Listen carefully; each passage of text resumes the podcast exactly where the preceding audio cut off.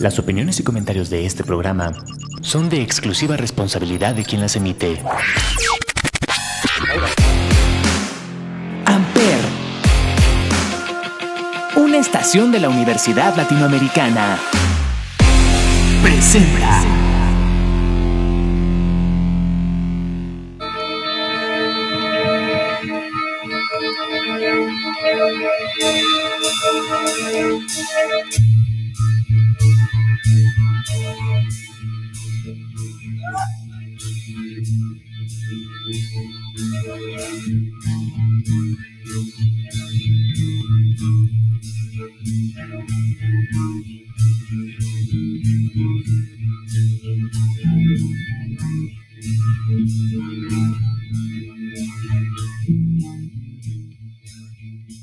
Bienvenidos a este podcast llamado Sonidos en el Aire a través de Amper Radio de la Universidad Latinoamericana y como todos los miércoles nos acompaña Olivier. Olivier, ¿cómo estás? Hola, Ismael, muy bien. Como siempre, contento de estar en otro episodio más de Sonidos en el Aire por Amper Radio.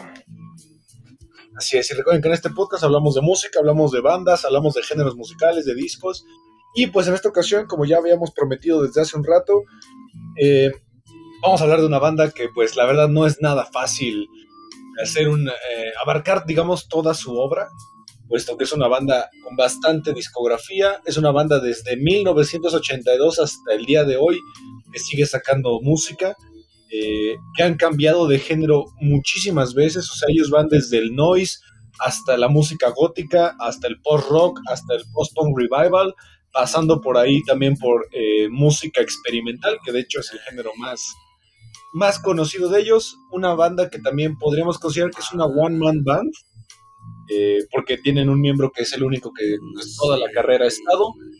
Y pues bueno, después de mucho tiempo que hemos prometido, por fin vamos a hablar de Swans. Sí, esta banda que ya has mencionado varias veces y que es una banda bastante que será misteriosa tal vez eh, será la palabra o que tiene mucha ¿no? Que tiene mucha misterio atrás, que no se sabe por completo de ella, ¿no? sobre todo por porque su principal compositor que es Michael Gira, ¿no? Se llama el Michael Gira, que es un que nació en 19 de febrero de 1954, que ya tiene 69 años, ya casi 70. Es un músico nacido en Los Ángeles y que bueno, pues es realmente el talento principal detrás de esta banda y pero que eh, precisamente por eso siento que es algo misteriosa, ¿no? Muy no sé, es, una banda que al final de cuentas su mismo sonido creo que representa perfectamente la historia de la banda.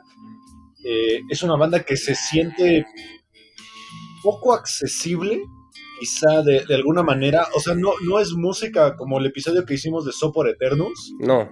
Sí, es como para un sector muy particular. siento que tiene una aura parecida ahora que lo... eso me refería. no tanto como el Sopor Eternus, pero más o menos de ese estilo que les gusta mantenerse como por debajo de la de los reflectores. Del, del Exacto. Pero es una banda que sí es totalmente de culto que ha sido catalogada varios de, sus, de su obra como discos sumamente importantes en la historia de la música.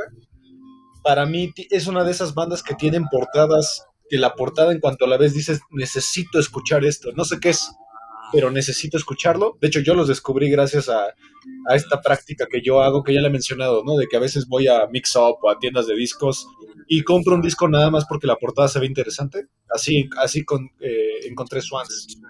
Y que ya hablamos de su documental por ahí alguna vez, ¿no? Sí, justo que tiene un documental que está bastante interesante y sí tienen portadas bastante llamativas que sí puede ser que, que atraigan bastante, ¿no? También tiene mucho que ver con que, pues es artista en general, ¿no? Michael, Michael Gira también es pintor, ¿no? Y tiene por ahí me está metido con audiovisual y con, todo tipo de artes, también es poeta, entonces como que supongo que también a lo visual le pone bastante atención.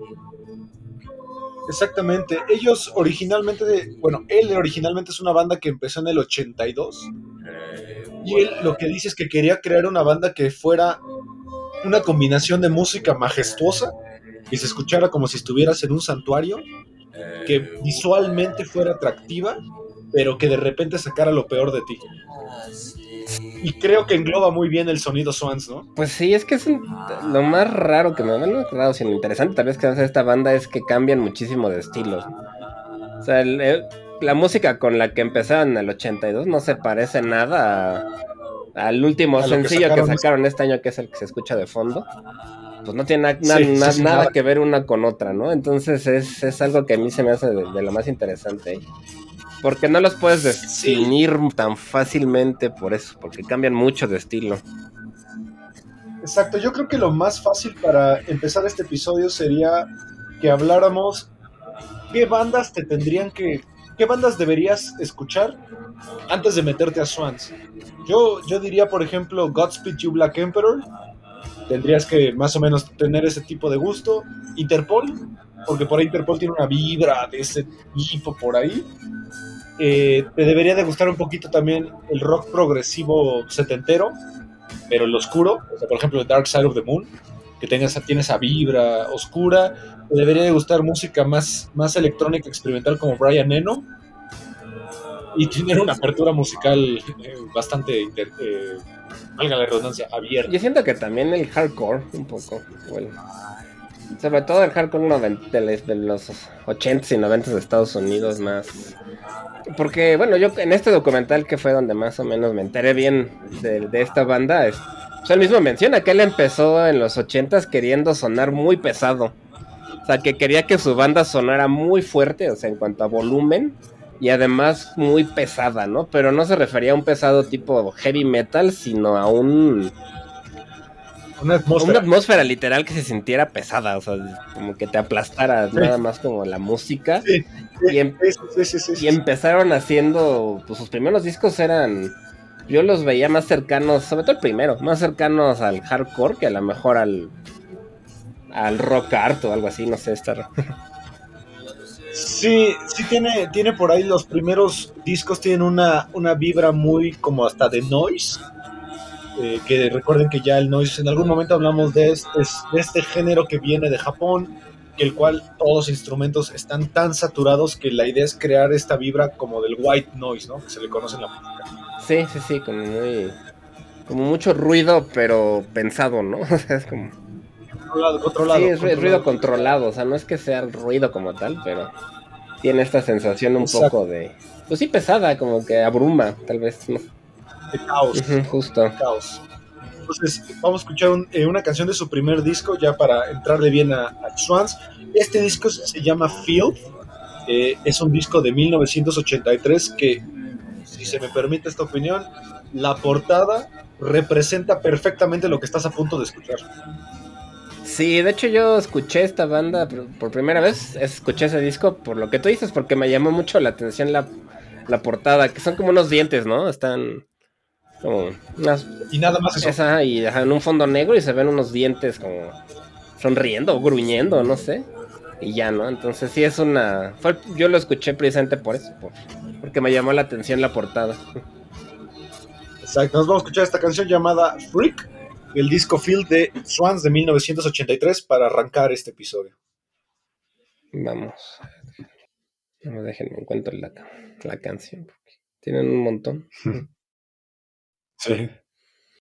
Listo. Vamos.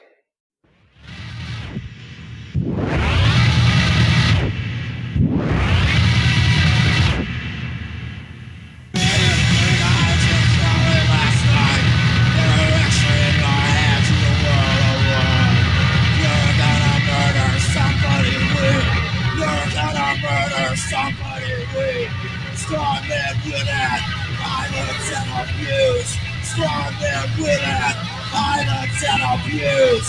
Strong men with it, violence and abuse.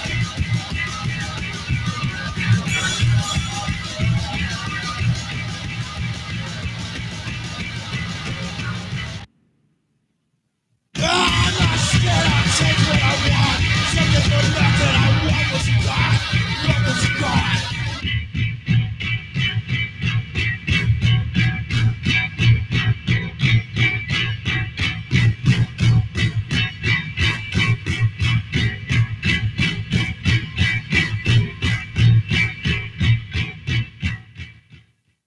Listo.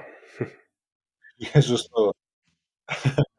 Eh, aquí, bueno, si se pueden dar cuenta, tiene mucha influencia lo que decía Olivier del hardcore, del punk. De hecho, en mi opinión, se parece mucho a lo que hacía Henry Rollins con sí. Black Flag. Sí, sí tiene un estilo. Eh, de hecho, Black Flag tiene un disco llamado Family Man, que se considera uno de los discos prohibidos de la historia de la música, ya que en todo el disco eh, Henry Rollins no canta, sino que más bien hace pequeños speeches eh, sobre la vida americana, pero de una manera tan violenta, eh, con música punk y hardcore de fondo, que literal para mí es muy similar a esto. Sí, sí tiene algo bastante similar, como dices, y se escucha muy, pues así como muy crudo, ¿no? Muy garachero también, o sea, sin mucha producción, bastante pesado, porque sí se escucha, sí, muy ponqueto también, ¿no? Tiene mucho este punk.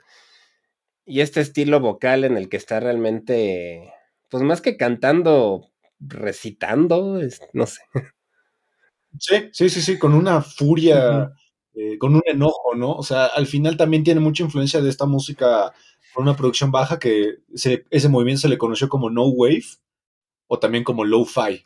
Lo-fi, sí, justo, que no, no tiene una calidad de producción muy, muy, muy elevada, adrede, ¿no? Porque le quieren tener este sonido, sonido crudo realmente. Y, y además es bien distinto, esta canción es casi todo lo contrario a, otro tipo de canciones que sacaron después, ¿no? Porque dura un minuto 40 segundos y es muy directa y tienen canciones que duran, no sé, 10 minutos, 9 minutos, que son totalmente distintas, ¿no? Exacto, o sea, al final eh, eh, lo interesante que, que nos propone Swans es que es una banda que está como en constante evolución eh, y con mucha experimentación. O sea, yo creo que, digo, no sé tú qué opines, o sea, llegar a ser una banda que te permitas explorar tantos géneros sin el terror de, de perder tus contratos o perder fans, yo creo que no cualquier banda se lo avienta. Pues no, yo creo que tiene que ver como con el, con, pues con Michael Gi- Gira, ¿no? Que él es el que controla toda la parte creativa de la banda y que, y que pues realmente contrata nada más músicos para escribir él su propia música, pero no es como tal una banda, ¿no? Porque en general él hasta dice, ¿no? Que cada cierto tiempo como que se aburre de lo que están haciendo y mata esa Sí, sí. versión, la- tal cual así lo dicen en el documental, que mata esa versión de la banda, corre a todos los músicos que tenía y empieza de cero otra vez. Sí, es algo muy similar a lo que hace Trent Ah, Reznor un poco. eh, con Nails. Eh, y que también para mí la mayor influencia de, de Michael, de Michael Gira, y creo que tú lo sabrás, eh, es uno de los músicos más importantes de la historia de la música que hacía eso, y que creo que es el único músico después de estos que se permitía explorar todos los géneros y todo el mundo lo alababa. ¿Se te ocurre alguien? Guitarrista, ya falleció. David Bowie, tal vez, no sé qué me suena. Frank Zappa. Ah, Zappa. Pues sí, también. Permitía esto y todo el mundo decía, wow, este güey es un genio. Sí, sí, A pesar de que el disco pasado hizo blues y de repente hizo noise. es verdad, sí, Zappa tenía un estilo bastante caótico también en su música. Desde Sí, los géneros hasta su forma de componer. Sí, es cierto. Sí, la verdad es que sí tiene muchas cosas similares con Zappa que. Que bueno, él ya duró mucho más tiempo que Zappa, por suerte, ¿no? Sí, totalmente. Zappa falleció en los noventas eh, por culpa del cáncer, eh, pero yo creo que es una gran influencia dentro de la música de, de Michael, de Michael Gira y de Swans. Eh, para brincar un poquito, me voy a saltar un disco del 86 llamado Greed, eh, que para mí es la portada más fea, una de las más feas de, de Swans, solo es un símbolo de, de dólar. Pero lo, lo curioso de este disco es que aquí se mete con un género que en esta época todavía no estaba tan de moda, es un género que se puso más de moda en los noventas gracias a Marilyn Manson, gracias a Ministry, gracias a, Ray, a Ramstein, que es la música industrial. ¿Qué es la música industrial? Pues yo la veo como rock un poco mezclado con música electrónica más pesada o más experimental, tal vez, no sé.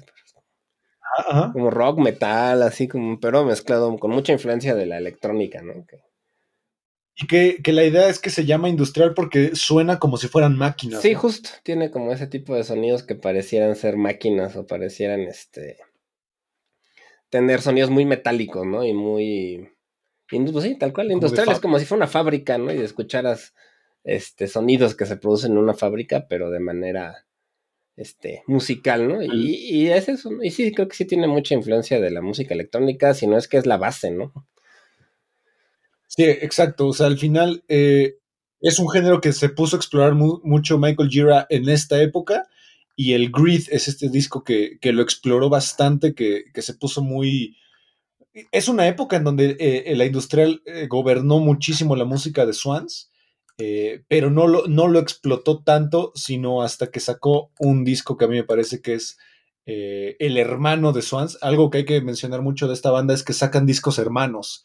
Es decir, eh, en el 86 saca eh, y el mismo año saca Holy Money, solamente que es el mismo género musical explorado de diferentes maneras. Es algo de Swans que me parece extraordinario. Pues sí, sí tienen una parte muy filosófica, ¿no? En cuanto a la música, en cuanto a cómo quieren componer y cómo quieren sacar la música y lo que quieren transmitir, ¿no? Sí es muy, pues poético, ¿no? Siento, o sí, sí, creo que es una influencia muy grande en esta banda, es la poesía y también la hacen a través de cómo sacan los discos, ¿no? No nada más de, de la que componen, sino de cómo lo componen, cuándo lo sacan, en qué momento, la portada, todo. Exacto. Y, y algo que también de Swans hay que mencionar que sería importante es que hay una pequeña broma dentro de los fans que se dice que cada cuatro discos sacan una obra maestra y que es la consolidación de todos los géneros que exploraron los cuatro discos anteriores y así es como llegamos a la primera obra maestra de Swans eh, de 1987 donde conjunta todo lo que era la exploración de la música industrial con la exploración del noise, con la exploración del lo-fi y así saca esta pequeña joya llamada Children of God, que la portada me parece alucinante. Eh, Pues tal cual es como una alucinación, ¿no? Se ve muy psicodélica la portada, como un... No sé, son unos círculos como tipo mandalas, tal vez. que, Sí, sí, sí. y que están encuadrados por unas cruces y otros que son flores o como símbolo, otros símbolos circulares. Sí, son como flores, sí. Sí, tal cual se me Parece hace muy psicodélica, muy también como de la India, ¿no? Como, Muy como Alex Gray. también, ándale, también como ese estilo. Nada más que este no tiene una figura muy. Porque Alex Gray hace mucho como cuerpos y caras, ¿no? Y este no tiene. Muy figurativo. Ajá, sí. Y pues bueno, saca esta obra maestra en el 87. eh, la primera eh, par, la primera, el primer disco que saca, eh, que tiene esta, esta leyenda de sacar una obra maestra. Children of God es un disco raro, es difícil de escuchar porque, repito, es una conglomeración eh, de todas las obras, de todos los géneros musicales que había explorado anteriormente Michael Gira y aquí los conjunta en una obra. Entonces vamos a escuchar es una canción de este disco del Children of God llamada In My Garden. Eh, a ver si pueden identificar todos los géneros que, que Michael Gira se puso a explorar en esta época. Vamos.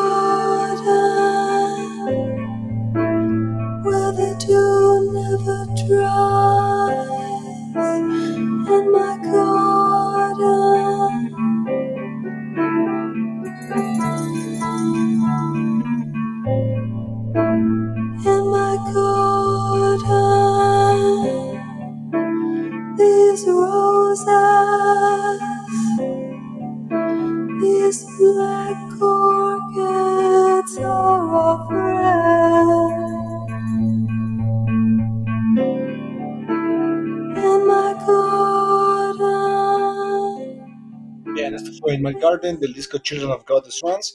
Aquí, pues bueno, se preguntarán a poco la voz de, de Michael Gira suena así. Pues no, aquí vamos a introducir a la segunda miembro de Swans que, que es parte importante de su historia, que es Jarbu de Beru. Que Jarbu de Beru es una cantante igual americana que pues es, uno de la, es una de las colaboradoras más importantes de este grupo y que pues, bueno, en el 97 se separa de, de Michael Gira, pero que para mí Michael Gira representa como toda la ira, toda la frustración del humano, mientras que Jarbu representa esos sentimientos más, más etéreos, ¿no? Más, más retraídos. Sí, sí, sí. Ella era su pareja también, ¿no? Por lo que entiendo un tiempo fue su pareja también. Igual se separaron de la banda y se separaron como pareja, pero sí fue un, miembro muy importante. Ella es, bueno, canta, met- este, tocaba el piano también. Y sí tenía esta voz un poco más dulce, pero también era, mm, tenía como mucho enf- enfoque en el performance, ¿no? En sus, cuando se presentaba en vivo ella era como muy teatral, hacía mm, pues literal como performance en el escenario en el que inclusive hasta se desnudaba, por ejemplo, y hacía salía con vestuarios mm, distintos y bailaba muy de unas maneras muy extrañas, o sea, era muy muy teatral su presentación.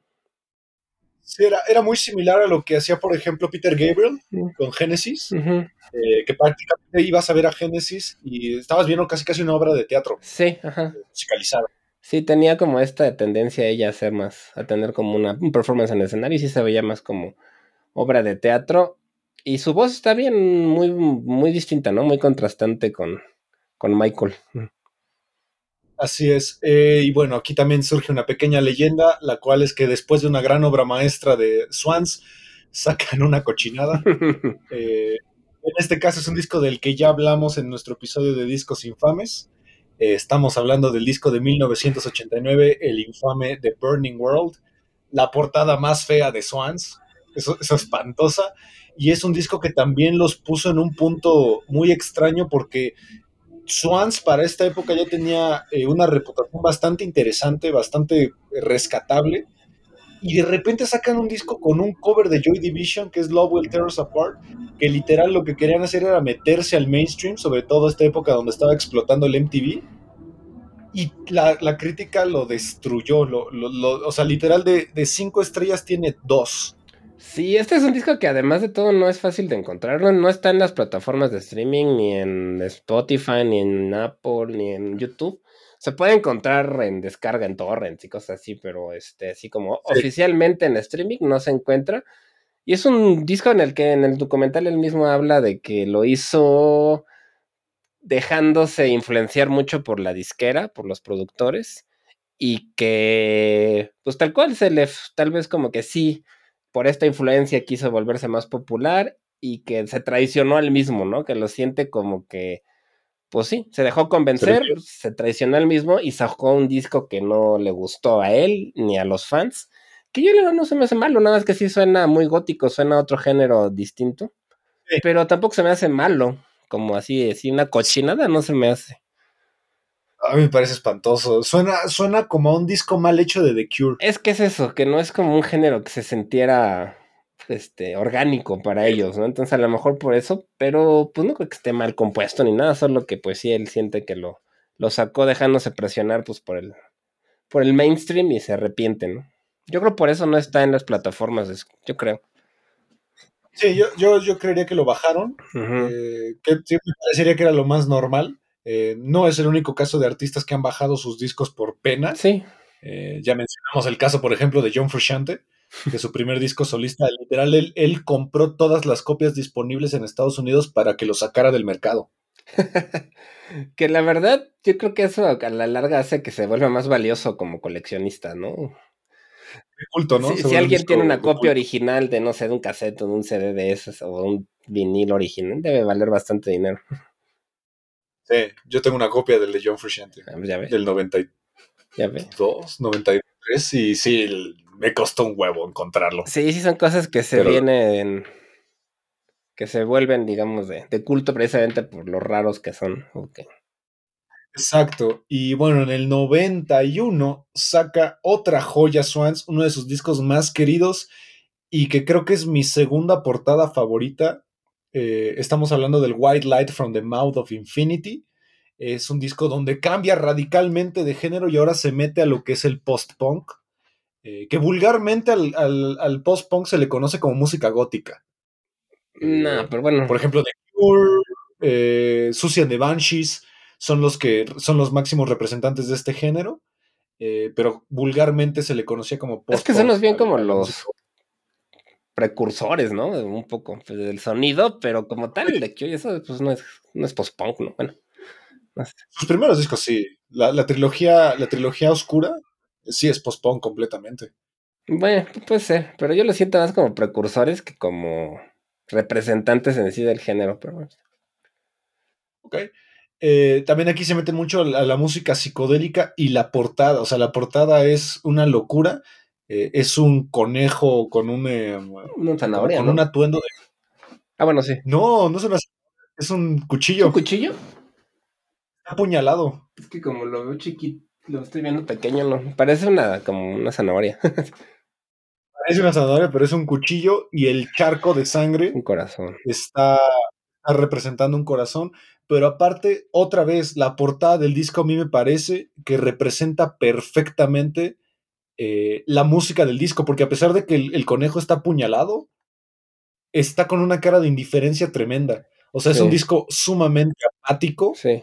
eh, es un disco súper denso eh, y que la verdad eh, es difícil entrarle a este disco si no eres una persona que a lo mejor ha escuchado música experimental. No, no convencional, vamos a decir mejor, no convencional. Pues sí, es un disco ya más experimental como tal. Creo que está bonito, ¿no? O sea, ya porque también ya eliminan mucho este aspecto súper, digamos, de la voz tan pesada o tan como la primera canción que, que escuchamos. Y ya es un disco que yo inclusive siento que lo puedes escuchar un poco como... Hasta para relajarte siento yo, pero igual es porque yo estoy loco, pero... No, no, no, pues al final es, es un. Es, es que accesible es una palabra que, que no, no creo que no, no, no completa lo que quiero decir. Sí, Eh, es, es un disco un poquito más convencional en cuanto a que no es ruido, no es noise, por ejemplo. Eh, es- está más metido, digamos, a la música que uno podría considerar normal. Pero sigue siendo un disco con una vibra, como bien decías tú, ¿no? Es una vibra brutalmente pesada. Sí, sí, eso sí. Y es música que siento yo que se siente un poco. Siento yo que se siente. Siento que es muy monótona, pero no en un aspecto de que te aburra, sino que se va repitiendo el mismo riff o el mismo motivo musical una y otra vez y le van agregando y agregando y agregando y agregando. Como el post-rock. Ajá, como post-rock, sí, claro. Y se vuelve como. Yo vi las imágenes de sus conciertos, yo nunca los he visto en vivo, pero se ve mucho como un trance, como que la gente inclusive entra como en un trance, como si estuvieran de verdad. Pues sí, en un trance, porque además como que no sientes el cuando acaba una canción y empieza otra, sino que se van mezclando unas con otras y. Y siento que eso o puede ser a lo mejor relajante o gustarte, o puede ser que te aburra y te, se te haga difícil de escuchar. Son capas, ¿no? Capas y capas de sonido, que de, de hecho la voz de Michael Gira también eh, le mete la misma voz, solo que en distintas tonalidades, y las va creciendo para que genere como... Yo, yo cuando escuché este disco por primera vez me sentía como si estuvieras escuchando música en una cueva. Se Sí. siente como todo ese eco que va creciendo, ¿no? Sí, justo, justo, porque van metiéndole cada vez más instrumentos y se va, o más capas y capas y se va generando este ambiente. Y sí, o sea, yo esa impresión me dio como que si sus fans estuvieran en un trance cuando ven el, el concierto en vivo y se siente como un ritual, como si fuera un ritual. Sí, a mí me parece música que es como muy claustrofóbica, También. la que aparece en esta producción. Sí, o sea, también te puede Bueno. generar, también igual depende de tu estado, ¿no? Este, anímico. Te puede generar uno, a lo mejor te relaja o te desespera o te se vuelve medio paranoico, medio así. Exacto, entonces vamos a escuchar de este disco White Light eh, from the Mouth of Infinity, una canción llamada Blind eh, de Swans de este disco de 1991. Póngale atención a, a todas las capas que se van generando una tras otra. Vamos.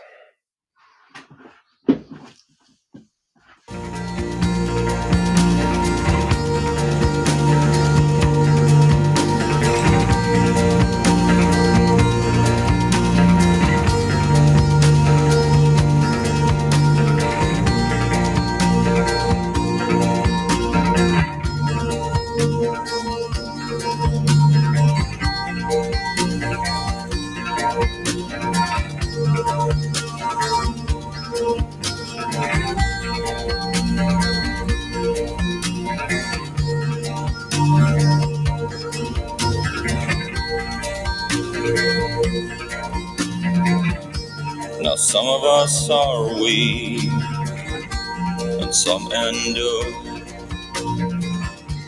And some people live their life with violence that's pure and clean.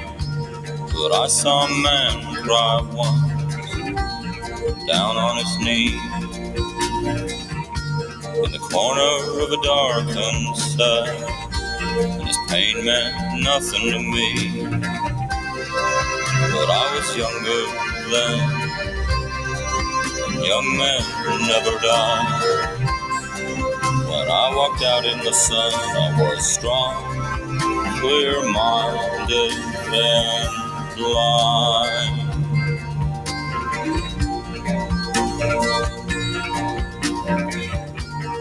Don't say a prayer for anyone, it doesn't do any good.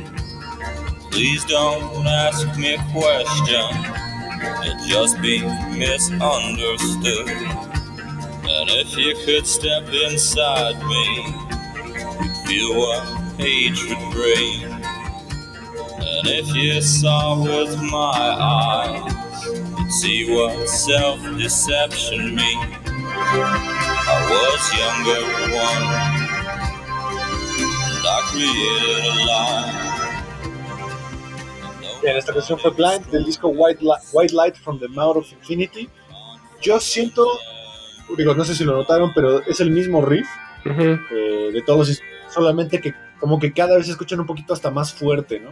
Sí, como que lo van, sí, van incrementando un poco el, el volumen y van, este, van como agregando capas y, y sí, sí escucha muy, por eso me decía que se escucha monótono, pero no en un sentido aburrido, sino muy, como que va Sí, creciendo ahorita- hasta que se funde todo, ¿no?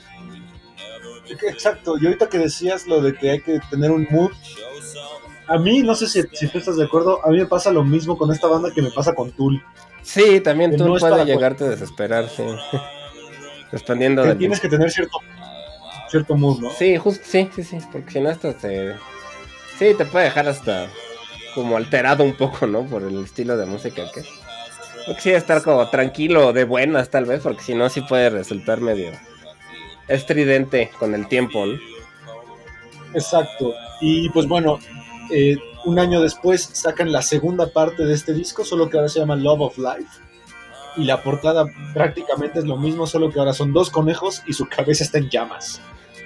Sí, a mí me recordó nada más a la de Pink Floyd de Wish You Were Here, no sé, por- supongo por las llamas. Sí, sí, sí, sí, sí, Ujú, sí, sí, totalmente de acuerdo. Totalmente de acuerdo. Eh, es un disco que además tiene una característica interesante que tiene interludios entre canciones, pero la- los interludios no se llaman de ninguna manera. Ni siquiera, ya ves que hay discos que se llaman you know, Untitled, las canciones. Aquí no, literal, las canciones son paréntesis y tres puntos. Sí, como, igual como muy de teatro, ¿no? Como los intermedios del teatro. Siento que tiene Exacto, que ver ese, como que le gusta esa parte de incorporar elementos del teatro en, la- en su música. Sí, es un disco igual, presenta el mismo estilo, solo que ahora la- la- lo que está viendo es que la prensa le puso un título que a, a Michael Gerard no le gustó, que se llama el neofolk. Neofolk. Eh, digo, si no ubica como qué es esto. El folk es esta música que es muy representativa de un país. ¿ok? Viene de folklore, que en Estados Unidos, pues los máximos exponentes de la música folk podrían ser Neil, Neil, Neil, este, Neil Young. Neil Young, gracias. Este, Bob Dylan, por ejemplo, este, Patti Smith, cosas de ese estilo. Pero el neo, neofolk, pues es música igual de ese estilo, solo que con elementos más modernos. Que uno de los máximos representantes, que ya hablamos de él también, sería, por ejemplo, Daniel Johnston. Daniel Johnson. Sí, también, sí tienen mucho de este elemento.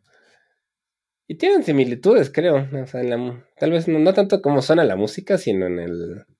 como la actitud, ¿no? Fancy Daniel Sí, Johnson. sí, sí, Sí, solo que creo que Daniel Johnston tiene esta música melancólica con pretensión alegre. sí. O sea, porque él quería hacer música alegre, ¿no? Pero yo creo que Michael Gira sí quería hacer música melancólica Sí. con la intención de que fuera melancólica. Sí. Sí, pues siento que ven el arte un poco similar, como. O sea, como que tienes. Aunque tengo Daniel Johnston también tenía una- estaba enfermo, ¿no? O sea, no, no era nada más. No era por, por hacerla, exactamente. Eh, en el 95 sacan un disco que otra vez se considera un- una gran obra, a pesar de que eh, Michael Gira varias veces dijo que era un disco que no le satisfizo. ¿Satisfizo? Sí, satisfizo. satisface- satis- satisfizo de manera eh, positiva debido a que era un disco que él creía que era demasiado accesible. Entonces él, él, justo su intención era que fuera, él, él quería hacer música más, más meditativa, un poquito más experimental y pues él, él, de- él dice en una entrevista que este disco, la mezcla se convirtió en algo accesible y yo quiero que la gente odie mi música. Cosa extraña, ¿no? Para, para alguien que ya, ya lleva una reputación bastante grande. Pues sí. Que pues si esa era su intención, pues ha fallado, ¿no? Porque, digo, tiene muchos fans la banda. O sea, no es una banda mainstream, pero sí, sí tiene muchos fans que, que quieren mucho a la música, ¿no? Pero bueno. Exacto, es, es que esto es un disco donde se metieron ahora sí propiamente a lo que es la música gótica, que es extraño, ¿no? Porque para 1995, pues la música gótica se quedó mucho en el underground. O sea, aquí, por ejemplo, The Cure ya estaba en otro, en otro lugar. Eh, Lacrimosa estaba empezando a dar sus primeros pasos por Sí. acá. Eh, y el grunge, pues es el género que se estaba apoderando de, de este año. Se estaba apoderando también el Britpop.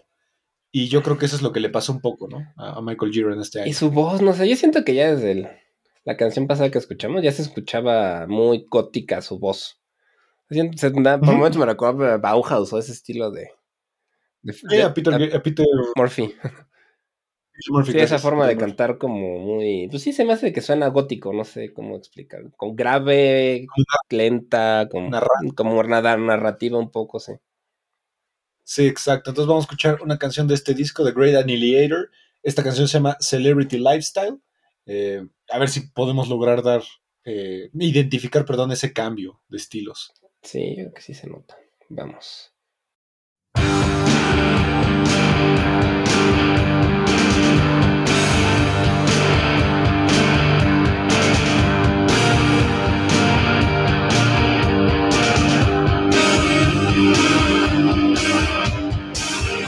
Secret sign of a charmed existence is the shiny liquid on her lips and the ecstasy that with her image grows from the power that the money gives. And she's got a celebrity lifestyle and she's just floating in space. And she's got a celebrity lifestyle and all the children wanna suck in a taste of all the celebrity lifestyle.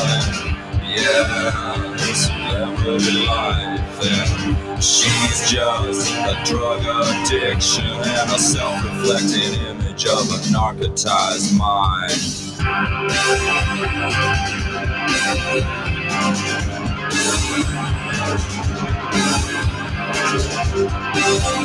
Thank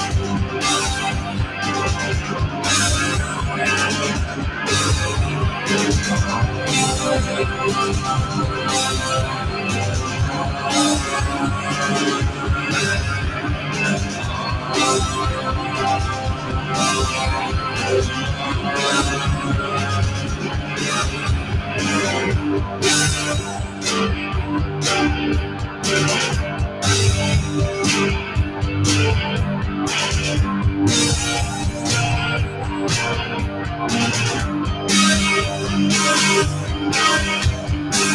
secret wisdom of a hundred and twenty days is hidden deep in between her legs. And sexual transcendence is reserved for the wealthy, but is only one joy that money can make.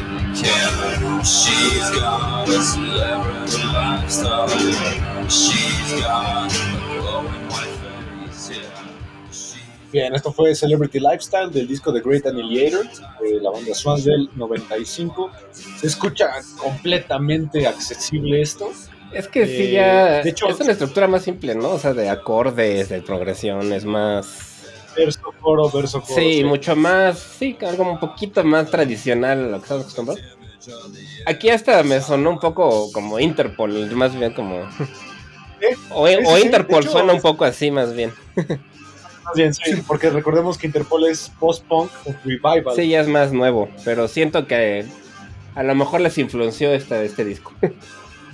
Sí, pero además es una canción que encajaría perfecto, por ejemplo, en el soundtrack de El Cuervo, Sí, también. ¿sabes? O sea, tiene esa vibra eh, gótica, eh, suena a bar gótico. Justo, pareciera justo como de estas secuencias de donde bailan todos en un bar gótico.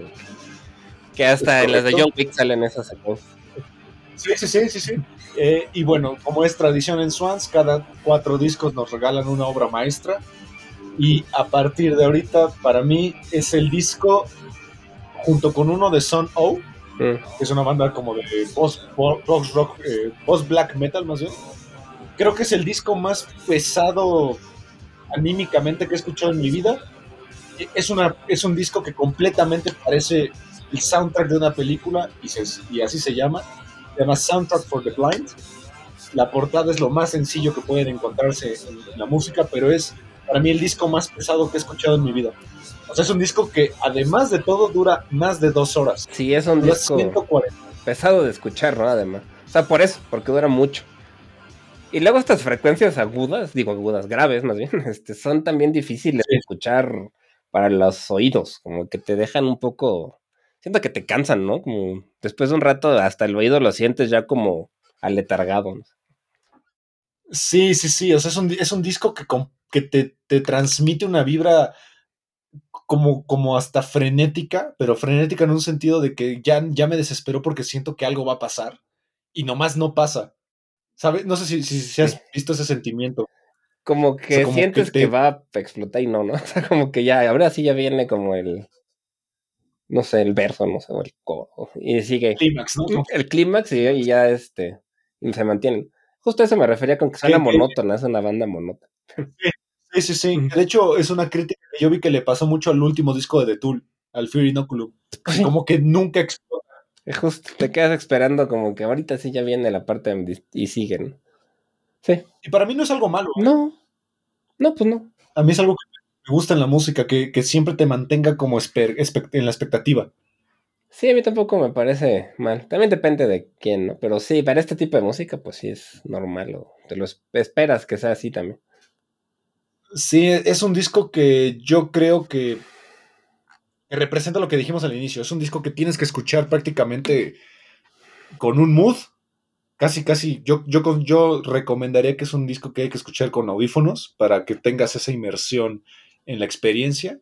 Y es un disco que para nada se parece a, a cualquier música rock que hayan escuchado convencional. No, sí es muy. Sí, es pues también es experimental, sí. ¿no? Es música Que se sale de eh, lo es popular o de lo común. Exacto. Entonces, vamos a escuchar de este disco mi canción favorita, que la verdad, digo, no la vamos a escuchar toda, dura más de 15 minutos. Esta canción se llama Help- Helpless Child, de eh, la obra maestra de los noventas de, de Swans llamada Soundtrack for the Blind. Vamos.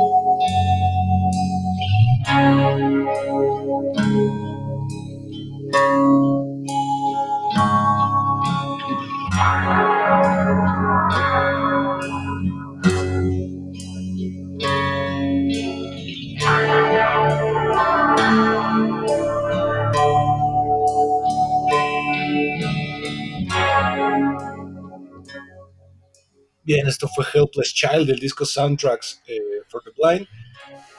¿Qué sentiste? Pues está, no sé, bien, no sé por qué es música que me relaja. Tiene muchas influencias sientes- japonesas, siento, ¿no? En la música. Suena muy japonés ese. ¿Cómo se llama? No se me acuerdo cómo se llama la. Su guitarrita esa que utilizan que le pegan con un palito. Que son solo un. Ah. Que es solo una No cuerda. me. Se me olvidó cómo se llama. Sí. Pero suena, me recordó ese instrumento, pero se me olvidó ahorita cómo se llama. Como el berimbau, pero en- de Japón. Así de ese estilo. Sí, sí, sí. Y suena también mucho como a. A mí me parece como muy funeraria. Sí, también. Sí, también suena un poco muy- sí. Pero también muy espacial, con mucha influencia de los primeros dos discos de Pink Floyd. También tiene mucho esa parte, sí, ambiental, espacial y muchos sonidos por todas partes, medio New Age también en esa forma. Exacto, solo que ellos pues son los representantes máximos de este movimiento que se llama el No Wave, no wave perdón, Mm, que, es, que es prácticamente lo contrario de toda esta música más pulida, de la cual, por ejemplo, David Bowie fue un representante importante en los 80 Sí. Pero aún así, yo sí lo siento pulido, ¿no? Solo que es- está pensado diferente, pero. Pero tampoco se Claro. escucha improvisado ni nada. No, no, no, para nada. Y además, pa- a partir de aquí empiezan ellos a, cre- a incrementarse en este género que es el post-rock, eh, que ya hablamos en su ocasión de ellos. Y la, digamos, la cúspide de este género es el siguiente disco llamado My Father Will Guide Me Up a Road to the Sky, que tiene una portada que a mí me, me causa algo. Es como una. Parece como una supernova, ¿no? Algo así, sí se parece como un. Sí, una galaxia o algo así, sí. Nebulosa, no sé. Una nebulosa, exactamente, una nebulosa. Es un disco eh, de- que ya prácticamente entraron al post-rock y que eh, miembros de Godspeed You Black Emperor eh, lo mencionan como el disco que los metió a este género. El My Father Will Guide Me Up a Road to the Sky. Sí, justo porque esta canción de Helpless Child suena a muchas o a varias canciones que tienen los de Godspeed You Black Emperor. Sí suenan. Se, se nota la influencia. Sí, y aparte que hay un brin- dos brincos interesantes. En este disco ya no aparece eh, Jargo, Sí, ella eh, se, ella ya, ya salió de la banda. se sale. Y además, una historia que no nos- me recordó un poco la de Fleetwood Mac y el que es Steven Nicks con el, el otro güey. con este, Se me olvidó su nombre, pero. Pero como que tenía una relación amor-odio que los llevó a. Como a quererse mucho y odiarse a la vez, ¿no? Sí, de hecho, toda la gente que le gusta Fleetwood Mac, pero que la considera de esta música que es el soft rock, por dentro tienen una historia horrible, literal. Sí. Hicieron el gran disco, el Rumors, eh, casi casi obligatoriamente entre ellos. Sí, sí, tenían ahí esta como tensión todo el tiempo entre ellos. Pero sí, me, como que ellos dos tenían una, una relación parecida, se me hizo por. En el documental también lo mencionan un poco. Eh, y aparte, otra cosa importante es que entre el Soundtracks for the Blind y este, My Father Will Guide Me Up to a Road to the Sky, pasaron 14 años. Sí, también es un montón es de tiempo, sí. Y aparte aquí Michael Gira hizo algunos proyectos solistas.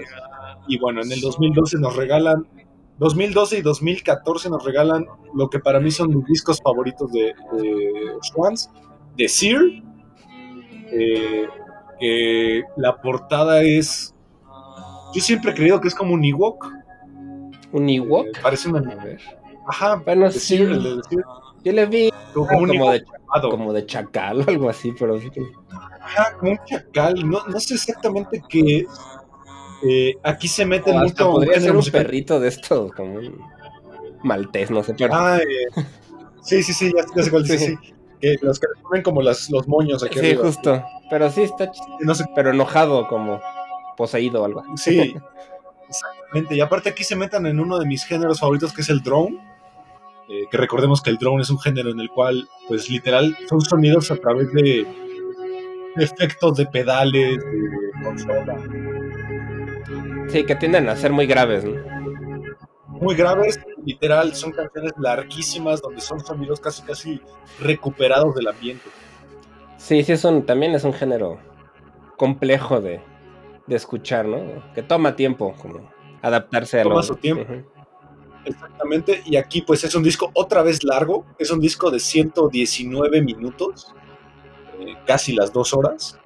Eh, es un disco no, no accesible para nada, o sea, este es un disco mucho más este, experimental, pero aparte hay algo interesante, aquí Jarbo funciona como invitada, ya no es miembro de la banda. No es miembro de la banda, pues sí, quién sabe ahí sus... Supongo que algo de, con su relación personal, ¿no? Tuvo que ver. Y también Karen O, de los Ya Ya Ya. Sí, de hecho ellos también eh, son muy amigos de los de Sonic Youth, ¿no? O sea, son, Sí, bueno, el Michael sí, Tuvieron giras Sí, juntos y empezaron como al mismo tiempo a volverse populares. Y Sonic Youth ya hubo un tiempo en que se despegó y se hizo mucho más popular, ¿no? En- a, a Sí, nivel comercial, son- digamos. sí, exactamente, todo el mundo ha visto esta portada del, del Goo. Que es este disco de la, de la portada, que es como un cómic que todo el mundo tiene una playera de, de ese disco. Sí, Eh, pero Swan, Swan se quedó más como en el- la música de nicho, ¿no? Como en el culto. sí, como que Sonic Youth se hizo un poco más comercial. Tampoco mucho, pero sí son más populares, ¿no? Y, y ya Swan se separó un poco, pero son buenos amigos los miembros. Exacto, y pues bueno, ya para no ser tan largo esto, vamos a escuchar una canción de The Seer.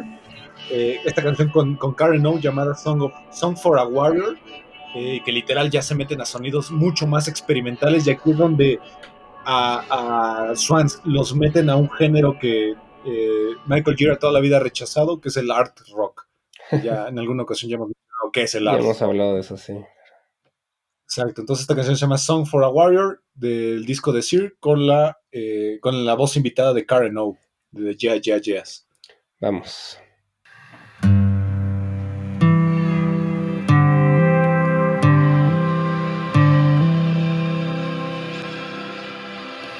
There is a growing golden light, a flower unfolding behind the mirror of your eyes. If an angel could hold it in his polished white hand. I know he'd release it like a bird to the sky.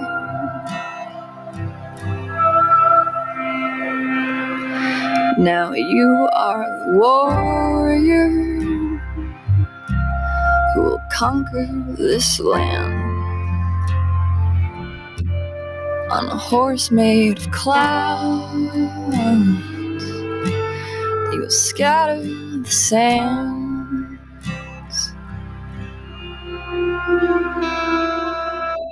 Some people say God is long dead. But I heard something inside you with my head to your chest.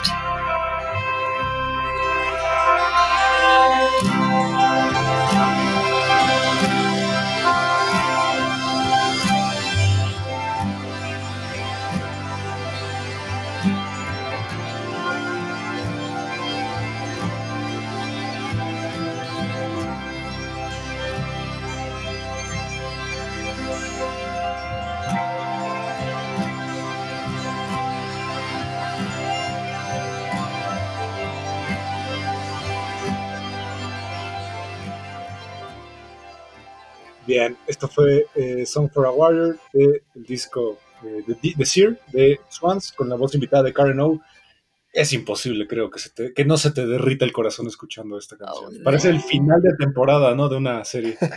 Sí, sí está bonita, la verdad, está muy bonita la canción y, y le queda muy bien la, la voz de, de los Ya Ya Ya. Que es una banda que tiene mucha influencia de, Yo creo que de Sonic Youth y estilo de banda, ¿no? También por eso igual Swans Sí. tocaron con Swans. O Bueno, o ella canta con ellos. Y la verdad es una, es una canción eh, muy aterrizada a lo accesible. Bastante, sí. Digo, muy, muy aislada de lo que a lo mejor hemos presentado anteriormente. Eh, pero concuerda muy bien con el resto del disco. Creo que es la canción más radial, digamos, que les he escuchado. Sí, de los pistas, pero ve, por ahí de repente ya empieza a sonar Michael Giro y ya se escucha como otra vez Sí. algo extraño. Sí, pero aún así, sí, esta yo creo que sí la podrían poner en el radio sin mucha broma. Eh, que mucha gente se suicida escuchando bueno, eso ya. Eh, y pues bueno, para cerrar el episodio y que esto no se haga más largo, vámonos con lo que mucha gente considera la obra maestra de Swans, mi disco favorito del 2014, un disco que la portada es la que me abrió las puertas a Swans. Cuando la vi dije, ¿qué carajos es eso que estoy viendo? Es, es un bebé, Va- vamos a decir que es un bebé llorón Mm. de estas, de estas eh, como pinturas muy de los años 50 para presentar productos electrodomésticos, pero es un bebé como tipo Gerber, es un bebé tipo Gerber, Justo, sí. Pero que está su cabeza completamente aislada en un fondo monocromático, ¿no? Sí, además tiene una expresión medio extraña, ¿no? Como no sé si está llorando o se está quejando o, o acaba de hacer popis, no sé. tiene una Sí, expresión muy rara el bebé. Rara, que incomoda, ¿no? Como que te incomoda de verla. Sí. Sí, sí, está, sí está Eh, interesante. Sí, es, es un disco que muchos consideran que es la obra cúspide de, de Swans. Es el disco llamado To Be Kind. Eh, es un disco que literal ya conglo- eh, conglomero, Con- conglomera Conglomera. todo, conglomera todo lo que Swans representó en estos eh, 20 años de, de carrera, eh, perdón, 30 años de carrera. Eh, es un disco muy influido también por una banda eh, de los años 70 que también es de la misma gama de Swans y de la misma gama de Frank Zappa, que era Captain, Captain Beefheart, Mm. que es una banda de culto muy ex- brutalmente experimental, mucho más experimental que esto. Sí. O sea, Captain Beefheart, para mí es una, es una banda que no es para cualquier persona. No, esa a veces sí suena Tienes- puro ruido. A ver. prácticamente casi es ruido eh, y ruido caótico, ni siquiera estructurado, pero a mí, a mí me gusta mucho. Eh, pero este disco es, es una conglomeración, como habíamos dicho, de todos los géneros que ya exploró Michael Giro en los últimos 30 años. Es un disco que tampoco es fácil de escuchar. Este sí supera las dos horas. eh, y que, que a mí, repito, a mí me abrió las puertas a lo que sería Swans. Eh, mucha gente menciona que este es el disco con el que debes entrarle a Swans, porque prácticamente es una compilación de todas las influencias que tuvo Michael Gira. Pues sí, puede ser que sí tenga un, un poquito de todo, ¿no? Una mezcla más balanceada de todo lo que han hecho. Y, y sí, sí puede ser, aunque tampoco, como dices, no es súper, tampoco tan fácil de escuchar, pero, pero sí es una buena representación de, de todo el, de todo el material que tienen.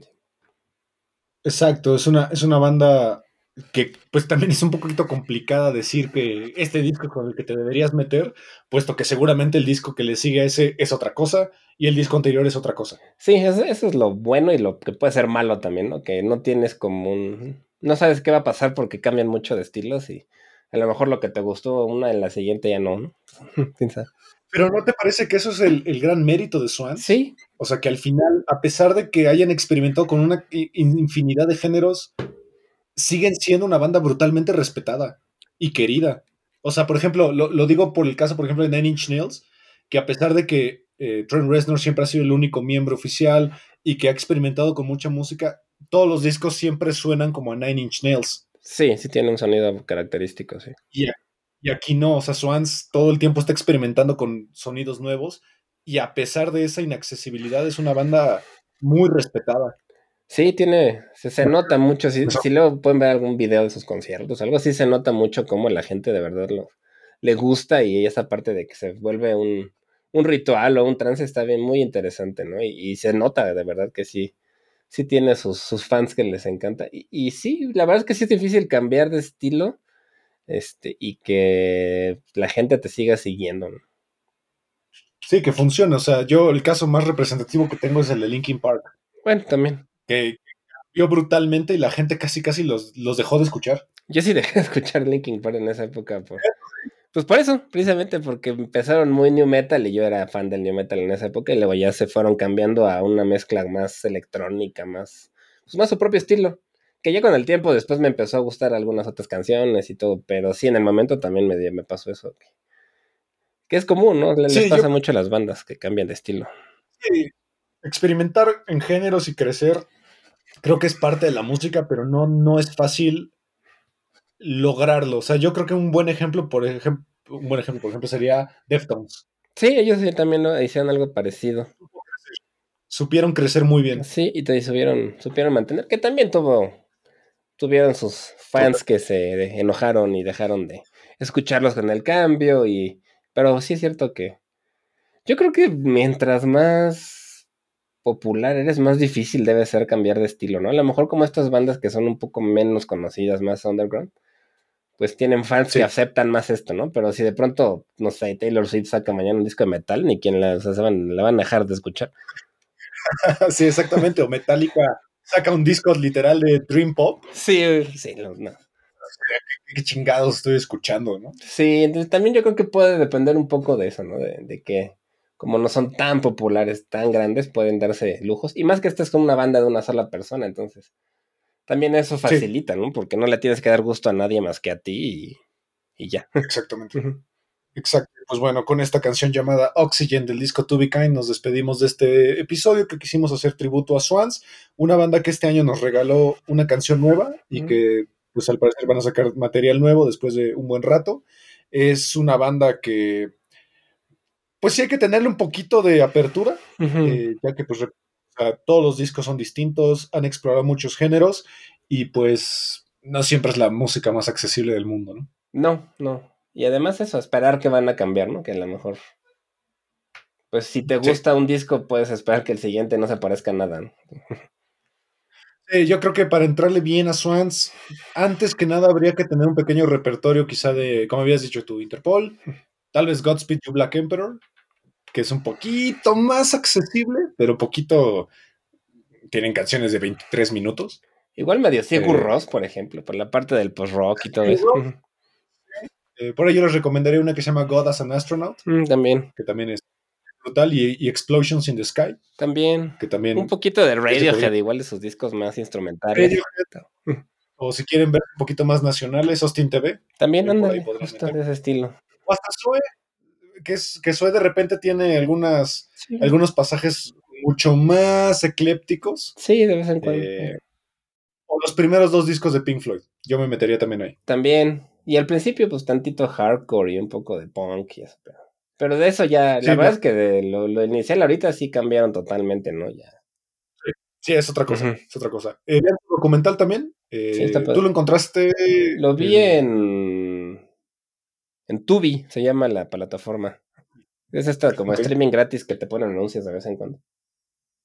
Ok, ahí lo pueden encontrar, chéquenlo, está, está muy interesante. Lo estrenaron incluso en un festival, en el de Cannes, ¿no? Creo que lo Sí, estrenaron ahí. sí, la verdad vale la pena. Fue sí, sí. Sí, está bueno. bastante bien y pues nada, eh, gracias por escucharnos otro miércoles aquí en Sonidos en el Aire a través de Amper Radio de la Universidad Latinoamericana. Olivier, muchas gracias. Muchas gracias a ti, Ismael, como siempre, y gracias a Amper Radio por el espacio. No se olviden de escuchar 35 milímetros, nuestro podcast de cine. Así es, y nos despedimos con esta canción llamada Oxygen de el disco To Be Kind, lo que para mí es su obra maestra. Gracias y hasta la próxima. Hasta la próxima.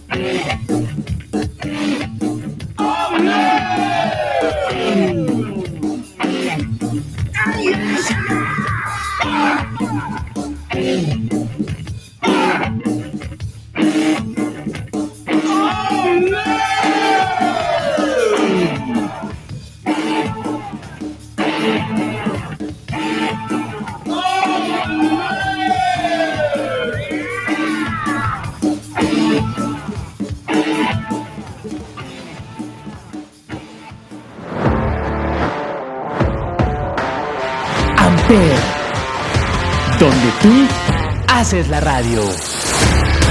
Presentó.